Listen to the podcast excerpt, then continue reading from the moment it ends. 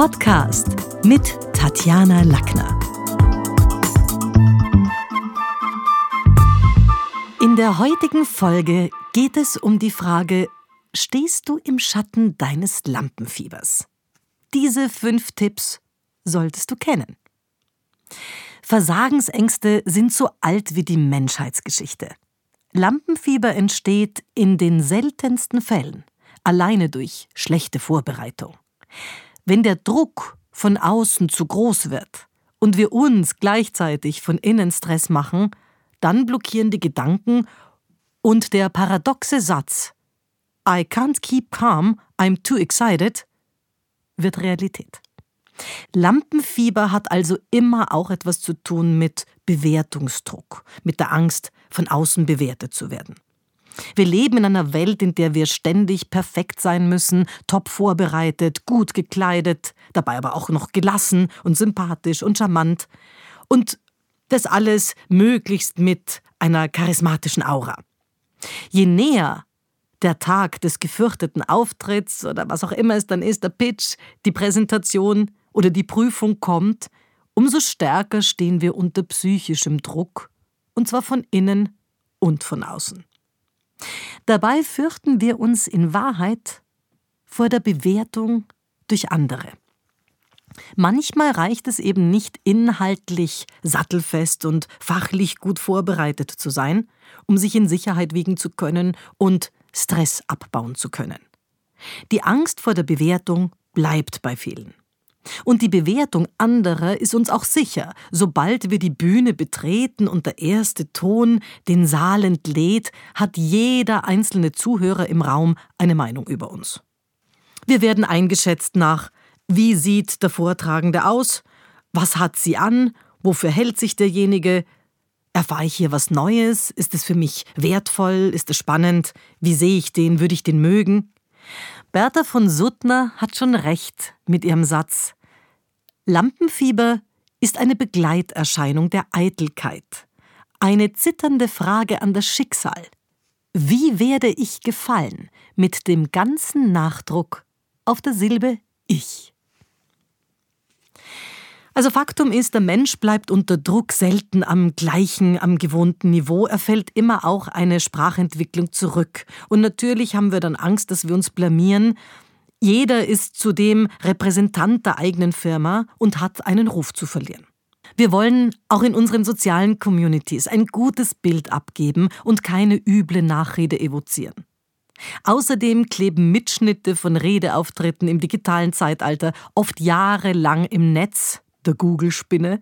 Und natürlich wirken die auch unkontrollierbar nach, weil Menschen können sich immer noch danach unterhalten und dabei war der Auftritt irgendwann vor fünf Jahren. Jeder einzelne Vortrag und jede Keynote-Speech ist somit entscheidend für unser Eigenmarketing, auch innerhalb des Unternehmens. Klar gibt es dann auch Kollegen, die uns den Erfolg nicht gönnen. Das entspannt aber unsere Nerven nicht unbedingt. Das kommt ja dann noch obendrauf. Dann habe ich mir mal so die Frage gestellt, nachdem ich so viele Menschen auch gecoacht habe für ihre Auftritte und, und, und ja, für ihre Präsentationen, bangen Frauen anders als Männer? Innerlich haben wir hohe Erwartungen an uns selber. Das eint uns. Das haben Männer und Frauen. Manchmal liegt hier der eigentliche Grund fürs Lampenfieber in diesen übersteigerten Erwartungen. Logischerweise wollen wir nicht erleben, dass wir vor anderen scheitern, und oft stelle ich im Training, besonders bei Frauen, fest, dass sie es nicht ertragen können, nicht perfekt zu sein. Dadurch setzen sie sich unnötig unter Druck und das Lampenfieber steigt höher als vergleichsweise bei Männern, die das Gefühl haben, na, das war doch schon ganz gut, oder können wir doch lassen. Wo dann oft ich als Coach sage, machen wir es vielleicht noch einmal. Frauen machen sich auch mehr Gedanken über die Wirkung ihrer Performance. Sie fürchten zudem häufiger, ja, ist es dann nicht Fahrt für die Zuhörer? Glaubst du, komme ich da verständlich rüber? Nicht, dass die mich dann so oder so einschätzen. Also da ist oft die Angst, wie wirke ich auf andere, langweilig ich die.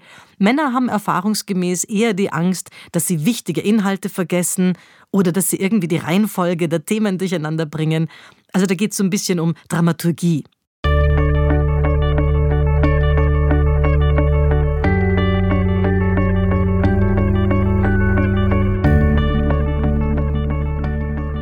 Nachdem Sprache immer ein Indiz ist für Herkunft, Bildungsgrad und Milieu, fürchten beide Geschlechter gleichermaßen.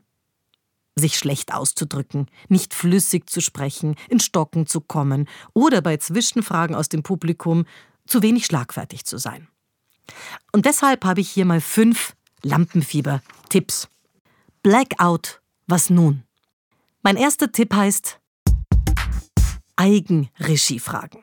Eigenregiefragen sind Fragen, die ich mir selber vor anderen stelle, um sie zu beantworten. Also Beispiel, warum hacke ich so auf dem Punkt herum? Wieso ist mir wichtig, dass Sie gerade diesen Aspekt besonders betrachten? Und mit dieser Eigenregiefrage kann man jeden Hänger, jede Angst vor Blackout, jeden Satzunterbrecher neu starten und die Satzenden einfach zusammennehmen. Mut zum Neustart. Wenn man das Gefühl hat, der Satz war viel zu lang, ich habe mich jetzt irgendwo verrannt, dann einfach nochmal, ich will Ihnen jetzt ganz viel mitgeben, vielleicht nochmal ganz kurz zurück. Was ist das Wichtige und einen kurzen Satz vor allen präsentieren und formulieren, damit die auch merken, okay, ich bin zwar voll in meinem Thema drin, aber ich gebe mir auch die Mühe, es verständlich und knapp zu formulieren. Der dritte Tipp ist, bewegen. Manchmal geht es wirklich darum, von der berühmten Leitung runterzusteigen. Und wenn ich in Bewegung bin und nicht erstarrt, dann manchmal fallen mir Dinge im Gehen ein, wenn ich auf jemanden zugehe, wenn ich irgendwie zum Rednerpult zurückgehe. Also sich bewegen, diese Agilität lässt manchmal auch die Gedanken wieder fließen. Viertens, wenn man so ein Blackout hat, dann sollte man sich überlegen, natürlich immer aufs Thema bezogen, wie war's früher wie ist es heute und wie wird's? Diese Wie war's bei dem Thema, wie ist es heute und wie wird's, hilft sofort auch wieder den Bogen zu spannen und da kann ich jederzeit unterbrochen werden oder jederzeit kann das Blackout kommen.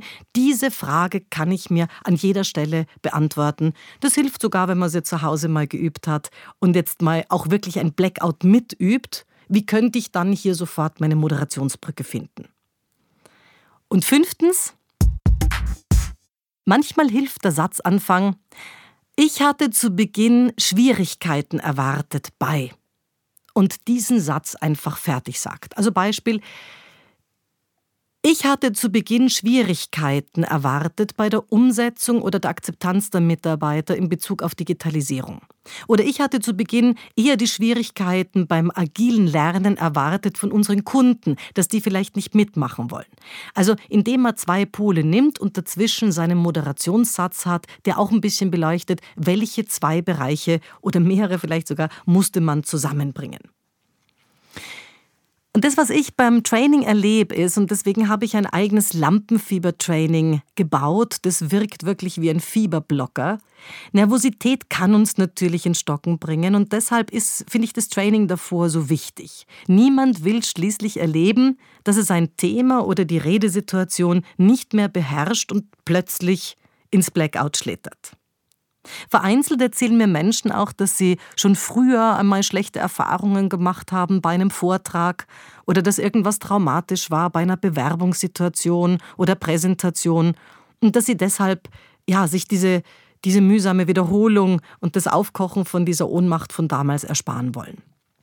Meine Aufgabe als Coach besteht deshalb darin, alle möglichen Schreckensszenarien durchzuspielen, das ist sehr wirkungsvoll, aber sicherlich kein Honigschlecken. Lampenfiebertraining kann anstrengend sein und ist aber mittlerweile seit 30 Jahren wirklich gut erprobt. Ich habe hierfür ein spezielles Training entwickelt, das Selbstzweifel in allen Ecken der Psyche aufspürt, denn manchmal wissen Menschen gar nicht, wovor sie Bewertungsängste haben.